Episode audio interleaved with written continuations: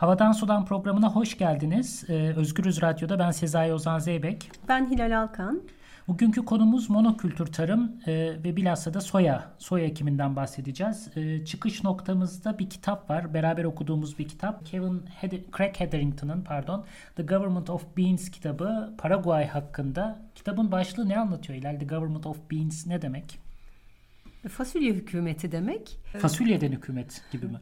Yok fasulyeden hükümet gibi değil. Fasulyeleri re hüküm hükümet etmeye çalışanlar demek. Fasulyeleri denetlemeye, fasulyeleri kontrol altında tutmaya çalışan bir hükümet demek. Soya fasulyeleri. Soya fasulyelerinden bahsediyoruz. Paraguay'da e, 2008 yılında diktatörlüklerin böyle uzun yıllar süren diktatörlüklerin sonunda e, demokratik bir seçimle liberal bir aday kazanıyor. Sol tandanslı bir aday Lugo. Lugo'nun hükümeti sadece 4 sene sürüyor. Ancak Lugo'nun attığı en önemli adımlardan bir tanesi de e, ülkedeki soya üretimini kontrol altına almaya çalışmak, bir denetime tabi tutmak ve sınırlandırmak. Zira soyanın bütün Paraguay'a ve özellikle de küçük çiftçilere yaptıkları korkunç. Bu korkunçluğun üzerinde birazdan dururuz. E, ancak hemen karşısında da e, soya yani bu fasulyeler hükümetinin öncesine de soya state yani soya devleti gibi bir isim veriyor. Böyle bir kıyaslama yapıyor. Yani öncesinde soyayı destekleyen bir hükümet karşısında kısa bir dönem için en azından soyayı denetleyen fasulyeden hükümet. Ben fasulyeden hükümet diyorum ama. Demeyelim ya. İnsan bir sempati duyuyor kitabı okurken bu fasulyelerle mücadele eden hükümete. Fakat önce soyadan bahsedelim istersen. Bu soya fasulyesi çünkü hani bir yani çok moda oldu, çok yayıldı Türkiye'de. Pek çok ürün özellikle vejeteryanlık, veganlık anlamında soyadan yapılan ürünlerle donatıldı ama arkasında nasıl bir şey var? Nedir bu ürünün önemi? Nereden geliyor? Ya soya Asya'da yetişen bir fasulye cinsi. İmiş. İmiş. Şimdi bütün dünyada yetişiyor. Çok da müthiş bir bitki gerçekten. Yani %35'i bir çekirdeğin proteinden oluşuyor. İşte %18'i yağdan oluşuyor. Geri kalanı da güç iyi mineraller var, çok miktarda lif var vesaire. Toprakta azot bağlıyor. Evet dolayısıyla toprağı mesela buğday tarımına çok elverişli hale getiriyor. Böyle bir bitki soya. Bütün dünyada kullanılması ise hani insanların beslenmesiyle pek ilgili değil aslında hayvanların beslenmesiyle ilgili.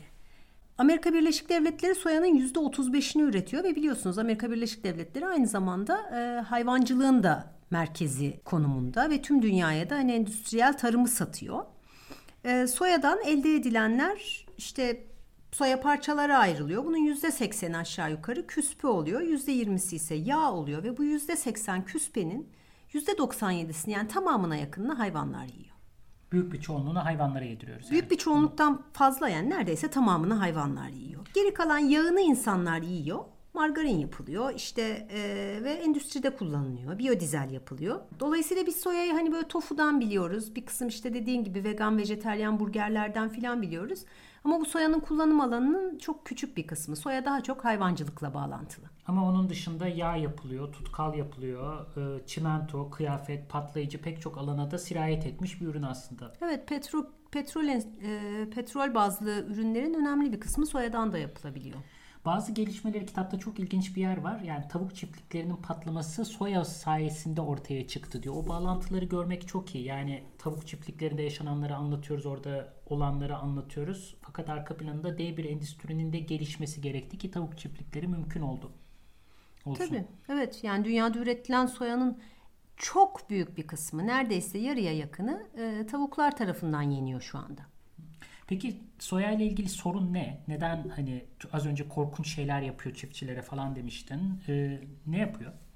Soya üretiminde çok fazla miktarda tarım ilacı kullanılıyor. Yani hem böcek ilacı hem de diğer biten otları, ayrı otlarını, yabani otları engellemek için kullanılan ilaçlar. Monsanto'nun Roundup'ı bunlardan biri zannediyorum. Evet en çok kullanılan o zaten. Bu kitapta da en çok anlatılan o. Ee, üstelik Roundup'la ilgili başka bir önemli olay var. Hani çok çığır açan bir şey e, ilaç Roundup. Hani zehir. zehir doğru kesinlikle zehir. Yani yaptıklarının yanı sıra hani kanser vesaire e, aynı zamanda dünyanın ilk alım satımı yapılan genetik genetiği değiştirilmiş ürün de Roundup'la ilişkili. Roundup'a hazır soya fasulyesi. Yani öyle bir soya fasulyesi icat ediyorlar, yaratıyorlar ki laboratuvarda Roundup sıkıldığı zaman ölmüyor.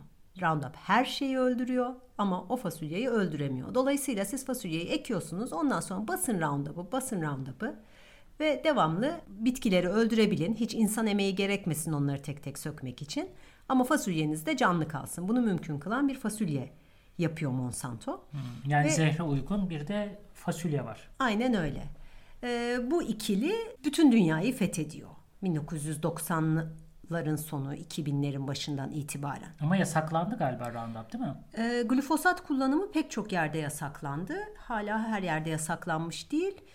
Ee, bir de işte kontrolün az olduğu yerler var tabii yani yasak olsa bile kullanılan yerler var. İşte bu Roundup e, fasulyeleri mesela Paraguay'da yasaklanmış ama yani tamamen de ekimine devam edilmiş. Hatta sadece o ekilmiş yasak olduğu halde soya ekimi sadece bununla yapılmış filan.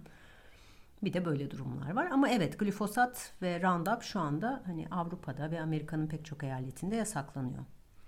O zaman kitaba geri dönelim. Kitap galiba e, yani çok güzel bir e, hikaye anlatımı var kitabın. Yani öncelikle karakterleri tanıtıyor. Karakterler deyince şahıslar anlamayın. Kurumlar, e, ilişkiler, soyanın hikayesi, öncesinde pamuğun hikayesi, hükümetler, bütün o mücadele yani soya fasulye, fasulye hükümetiyle soya devleti arasındaki mücadelenin oluşmasından belki süreci anlatıyor ve bir diktatörle başlıyor hikayesine. Yani daha öncesine de gidiyor. 19. yüzyılda Paraguay nasıl bağımsızlığını kaybetti? Toprakların büyük bir bölümü nasıl satılmak zorunda kaldı girdiği savaşların sonucunda ve nasıl yani bunu söylemek bilmiyorum doğru mu bir uydu devlet haline geldi. Stroessner e, isimli bir diktatörden belki başlamak lazım. E, çok uzun evet. süre e, hüküm yani 1954'te geliyor iktidara Stroessner. Ve 1989'a kadar. Ne kadar moral bozucu değil mi? Yani oluyor. hesaplamak istemiyorum şu evet, an kaç sene oldu, evet. kaç Yerine sene daha geçen de damadı.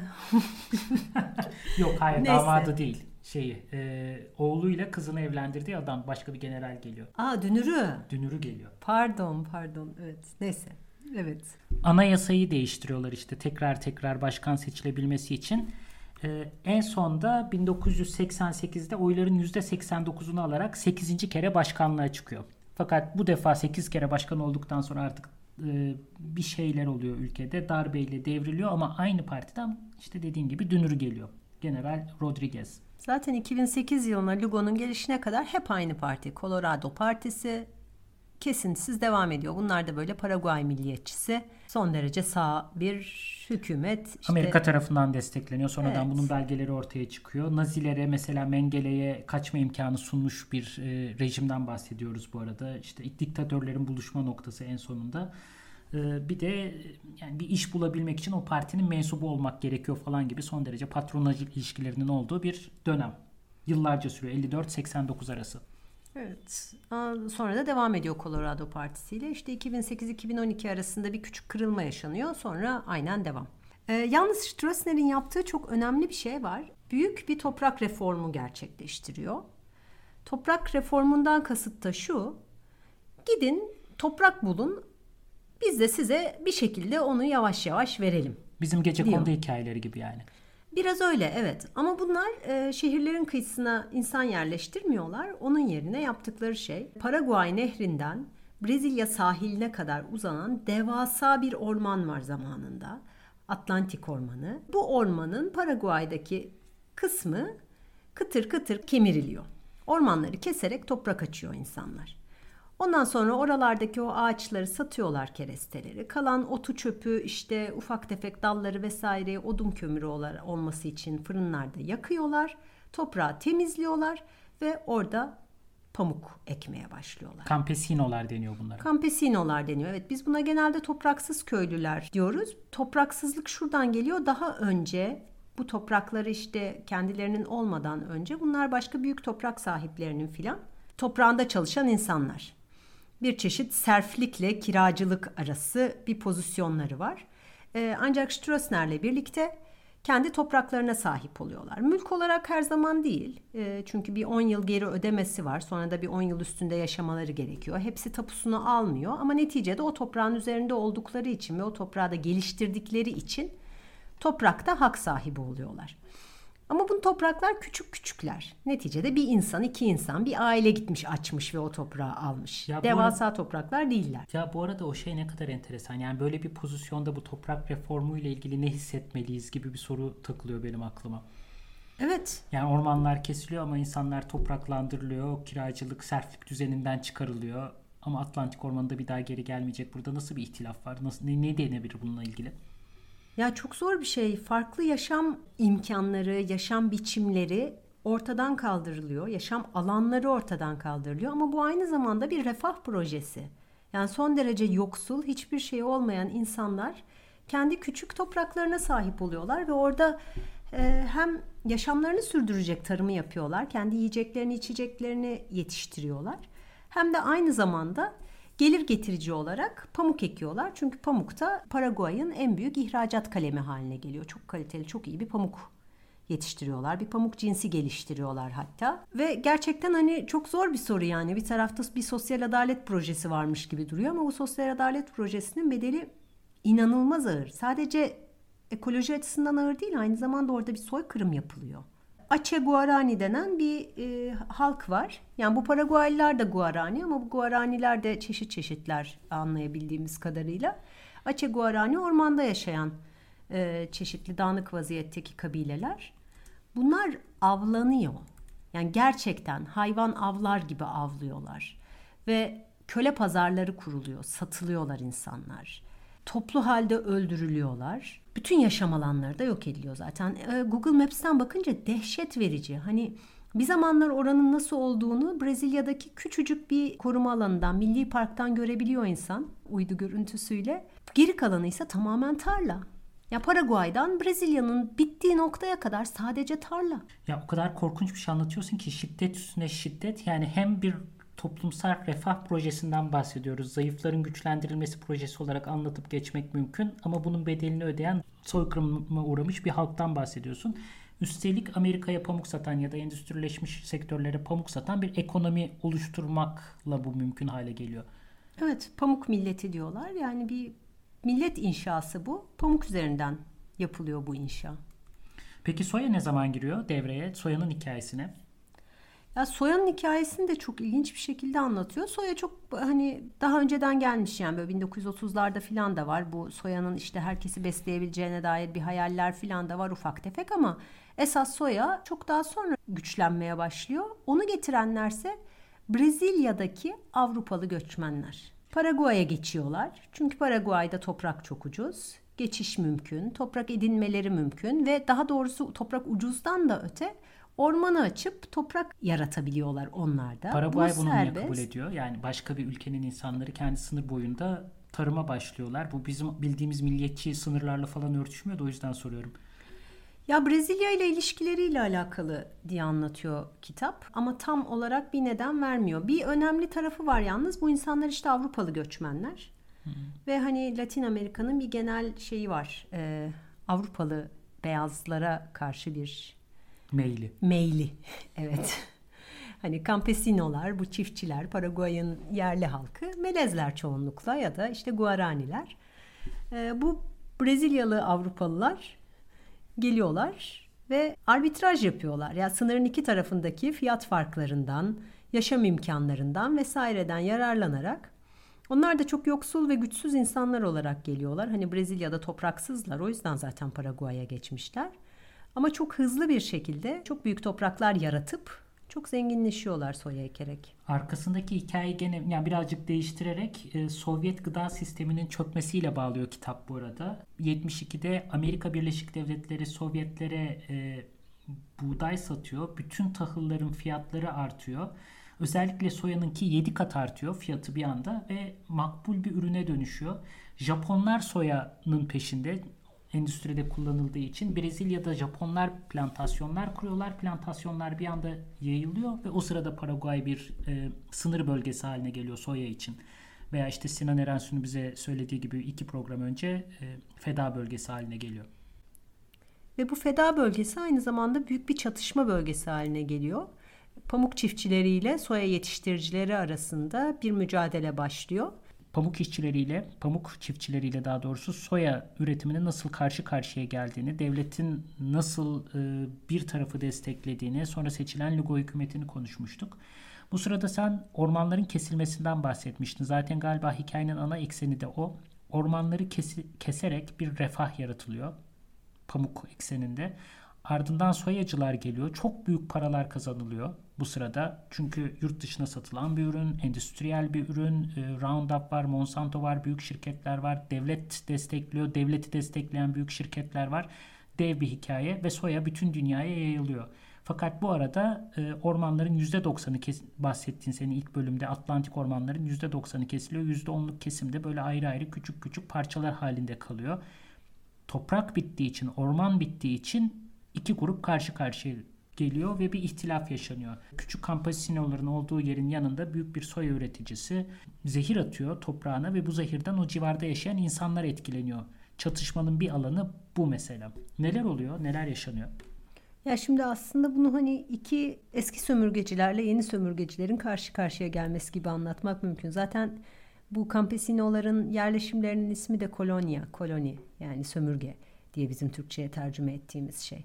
Ormanın içerisinde açtıkları bu yeni yerler bir sömürgecilik faaliyeti. Ama arkasından gelen soya yeni bir teknolojiyle geliyor. Çok mekanize bir şekilde geliyor. O kadar mekanize olduğu için çok büyük tarlalara ihtiyacı var. Çünkü o makinaların çalışabileceği alanın geniş olması gerekiyor. Küçük arsalarda, küçük arazilerde iş yapamıyorlar. Aynı zamanda bütün engellerden temizlenmiş olması gerekiyor. Yani pamuk işçiler, pamuk çiftçilerinin bahçelerinde pamuk ekiyorlar ama aynı zamanda ağaçları da var bir köşede vesaire. Ee, burada bu engellerin hiçbirinin olmaması gerekiyor. Toprağın tertemiz yapılması ve çok büyük araziler olması gerekiyor. Bunun pamuk e, yetiştiricileri için pek çok anlamı var. Birincisi topraklarını satmak zorunda kalıyorlar ya da topraklarını kiralıyorlar. E, buna karşı mücadele ettiklerinde öldürülüyorlar. Gerçekten de aktivistler öldürülüyorlar. Aynı zamanda da düzen... Suikastler var değil mi? Gazeteleri sürekli var. düşüyor. Bu arada bir ufak not. E, The Guardian gazetesinde öldürülen çevre aktivistleriyle ilgili özel bir bölüm var. Yani her sene kaç kişi öldürüldü, nerede öldürüldü, kim tarafından e, tabii tam bilinmiyor ama öldürüldü. Ha, sürekli bu haberi takip ediyorlar. E, çok kıymetli ve çok yürek burkucu. Evet özellikle Güney Amerika'dan sürekli haber geliyor tabii. Brezilya'dan çok haber düşüyor. Hı hı. Ormansızlaştırmaya karşı mücadele eden insanlar yoğun olarak öldürülüyor ve bu kampesinolar, küçük çiftçiler ve bunların önderleri de çok öldürülüyorlar. Bu kadar güçlü bir mücadele olmasının nedenlerinden bir tanesi ise işte senin de bahsettiğin zehirlenme. Yani şimdi bu devasa araçlarla sivrisinek diyorlarmış o araçlara gaz sıkıyorlar.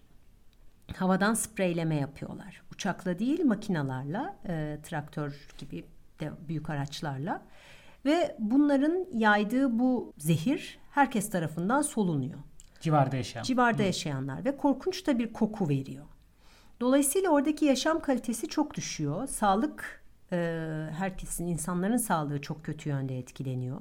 Suları zehirleniyor. E, 2003 yılında e, Silvio Tara, Talavera diyerek bir çocuk 11 yaşında bir çocuk bu makinalardan biri sprey sıkarken zehir sıkarken bisikletiyle altından geçmiş ve daha sonra zehirlenme nedeniyle ölmüş. E, ve bu e, soyaya karşı mücadelenin soya öldürür sloganıyla hareket eden mücadelenin mihenk taşlarından bir tanesi olmuş. La Soya Mata diye geçiyor. Evet. Arkasından gelen hatta işte 2008'de Lugo'nun seçilmesini mümkün kılan da bu hareket diyerek anlatıyor Hetherington. Ve bu çocuğun ölümü üzerine işte bir sürü testler yapılıyor. Aileye kan testleri yapılıyor. Çocuğun bedeni defalarca çıkartılıyor, çıkartılıyor. Yeniden otopsiye maruz kalıyor filan. Çiftçi, yandaki çiftçi, bunu sıkan çiftçi haksız bulunuyor.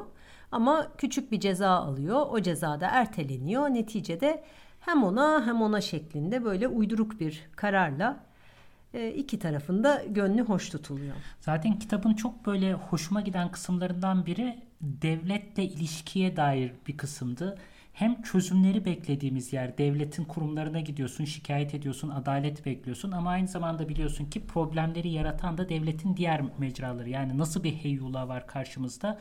Şizofrenik bir tavır. Yani hem beklenti içindesin ama hem de dayak yediğin yer, hem adaletsizliği mümkün kılan yer bu devlet nedir gibi bir soru akıyor kitabın arka planında. Ve devlet gittikçe soyacılar olmaya başlıyor. Sadece soyayı destekliyor, soyayı koruyor değil. Aynı zamanda bir klinik örneğini anlatıyor. İşte Lugo'nun yaptığı en kayda değer işlerden bir tanesi de kırsalda büyük bir sağlık hareketi başlatmış. Başkentten Asuncion'dan bir sürü genç doktor, hemşire, sağlık görevlisi kırsalda kurulan sağlık kliniklerine gönderilmişler. Küba'daki gibi bir hareket başlatılmış ve bunlar işte fonlanmışlar filan. Çok büyük bir refah hareketi bu. Çok da kalıcı bir şey olmuş. Destek görmüş filan. Lakin yakın zamanda işte yazar konuşuyor oradaki bir doktorla. Genç bir doktor. Diyor ki ya her şeyimizi bizim soya üreticileri alıyor. Ne demek o? Yani ben mesela tentürdiyot almak için, basit bir antibiyotik hmm. almak için, işte salin solüsyonu almak için, ishale karşı ilaçlar almak için yazı yazsam Asensyon'dan bu bana gelecek, gelmeyecek, aylar sürecek, kaynak yok, para yok, bürokrasi ağır. Halbuki ben şuradaki soya üreticisine gidiyorum, istiyorum. Adam getiriyor kamyoneti, kapıya çekiyor, her şeyi bana veriyor. Dolayısıyla yerel halkın yani karşısında mücadele ettikleri soya çiftçilerine karşı borcu birikiyor ve devletin kendisi soya çiftçileri olmaya başlıyor. Polis arabalarının benzinini de onlar alıyorlar. Güvenlik sistemini de onlar ayakta tutuyorlar. Sağlık sistemini de yerelde onlar ayakta tutuyorlar. Böyle bu kadar e, girift ilişkilerin olduğu bir yerde de gerçekten devlet neyi düzenlesin, kimi düzenlesin, devlet kimin refahını kollasın hakikaten çok zorlu sorular. E, Türkiye'de de benzer bir şey var. Maden sahalarının yakında kimi yerlerde e, maden işletmeleri o civardaki köylülerin e, hayvan yemlerini alıyor mesela. Okul yapıyor ya da mesela işte doğalgaz boru hatlarını döşeyen büyük büyük projeler e, refah arttırıcı projeler yapıyor, eğitimler veriyor. İşte efendim çayırların daha düzeltilmesi, meraların kullanılması için o kadar enteresan ki yani bütün bunlarla ilgili nasıl bir pozisyona takınacağız? Evet gerçekten çok zor. Yani mücadelenin biraz elini kolunu bağlayan bir tarafı var bunun. Çünkü aynı adamlar hani o ilaç alan adamların e, gidip birini öldürebildiğini, öldürtebildiğini, katilleri tutabildiğini de biliyoruz. Yani devletin en alt kademelerinde, en ilçe seviyesinde bile, köy seviyesinde bile bu şirketlerin nasıl stratejiler, e, taktikler uyguladığını da görmek mümkün hale geliyor bu sayede. Peki sana şöyle bir şey sorayım. Türkiye'de soya ekiliyor mu? Nasıl bir seyir var? Hmm, biraz baktım ona. Türkiye'de soya çok az ekiliyormuş ama devletin en çok destek verdiği ürünlerden bir tanesi. Lakin başka ürünlerle rekabet edemiyormuş. Yani soya ekilecek, yerde ekilebilecek diğer ürünler daha çok gelir getiriyor olduğu için çiftçi tarafından tercih edilmiyormuş her şeye rağmen. Ama çok e, manidardır. E, Türkiye'de de soya e, Çukurova'da ekiliyor. Manidar kısmı bunun pamuk. Pamuktan sonra evet. ekilen yer. Aynen öyle. Yani pamuk sanki soyanın yolunu açıyor. Tabii bu hani iklimle e, ihtiyaç duyduğu şeylerle ilgili muhtemelen yani ikisinde sulu tarıma ihtiyacı var vesaire ama hani bir yandan da e, toprağı açma, toprağı temizleme ve Çukurova'nın da bir çeşit koloni olması Kayseri'de söylemişlerdi bana oradaki iş adamları işte Çukurova Kayseri'nin sömürgesidir diye gönül rahatlığıyla söyleyebiliyorlardı. Yaşar Kemal'in e, romanlarından bildiğimiz o Çukurova filan şimdi soya yetiştirilmeye başlanan bir yere dönüşmüş yavaş yavaş. Tabii soyanın yetişmesi için hani sadece işte su, iklim vesaire değil aynı zamanda biraz önce söyledik toprakların büyüklüğüyle ilgili de bir kısım ölçütler var. Bu kadar mekanize olarak tarımı yapılan bir şey. Belki sen Türkiye'deki toprak rejimiyle ilgili bir şeyler söylemek istersin. Evet yakın zamanlarda ben de bir yazıyla uğraşıyordum. Metis'ten çıkacak 2021'de diye tahmin ediyorum. Ee, Türkiye'de toprak mülkiyetini değiştiren çok önemli değişimler oluyor şu an. Yapılan hani Türkiye'de hep tartışılan bilinen bir şey parçalıdır topraklar. Çok bölünmüştür. Ee, son 7 senedir hükümet bunları birleştirmeye çalışıyor. Çeşitli miras yasasını değiştirdi. İşte arazi bankacılığı gündemde hala kabul edilmedi ama toprak e, toplulaştırmalar yapılıyor çeşitli köylerde ve çok büyük ölçeklerdeki değişimden bahsediyoruz. Toplulaştırma ne demek? Toplulaştırma yani dağınık halde duran birinin mesela orada bir tarlası var, dağın arkasında var, nehrin şurasında var falan. Bir kişinin arazilerini bir araya getiriyor. Daha büyük ölçekli topraklar e, oluşturmaya çalışıyor ve büyük ölçekli derken de şunu kastediyorum. E, şu an var olan tarım arazilerin üçte biri yaklaşık bu şekilde toplulaştırmaya e, tabi. Bir sürü yerde hem inşaat tarla içi geliştirme faaliyetleri yapılıyor, yollar yapılıyor, sınırlar değiştiriliyor. Çok büyük bir değişim yaşanıyor. İlk bakışta bu çiftçilerin çok benimsediği bir durum. Çünkü yani ne güzel hep dağınıktı, şimdi birleştiriliyor, harika. Fakat e, işte yazıda onu anlatmaya çalışıyorum. Bu aynı zamanda toprakların e, özel mülk olmasına rağmen metalaşamadığı Türkiye'de metalaşmanın önünü açabilecek bir şey. Yani almak satmak çok daha rahat hale gelecek. Çünkü bir toprağı satamıyor çiftçi. 17 tane başka hissedar var. Birisi Almanya'da, birisi ölmüş, birisi zaten nerede belli değil vesaire. Bunların önüne geçecek, likiditeyi arttıracak bir takım önlemler.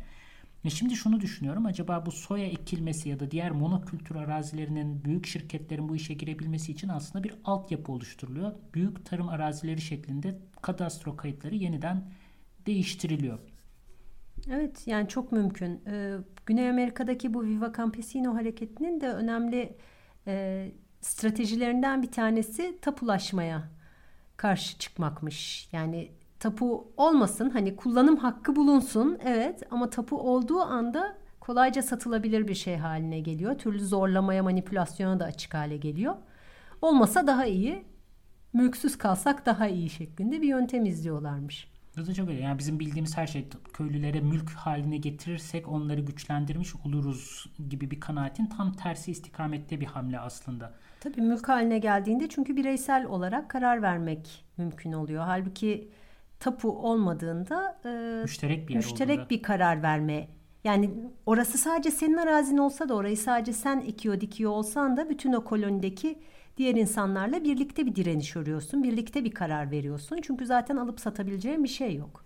Evet, özel mülkiyetse herkesin tek başına karar verebildiği, gerektiği zaman o cemaatten çıkabildiği, kendi özel kararıyla birine devredebileceği bir e, parça haline getiriyor araziyi. Yani bambaşka direniş e, yöntemleri ortaya çıkartıyor.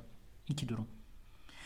Yani Türkiye'de bütün bu toplulaştırmaların sonucunda daha uzun vadede bu spekülatif bir şey dediğimiz ama monokültürün daha da genişleyebileceği, bu tarz büyük şirketler eliyle doğrudan yürütülen bir tarıma geçilebileceği tehlikesi de var. Evet zaten ufak ufak e, başlamış olan da bir şey. Hani teknik olarak başlamış olan bir şey en azından.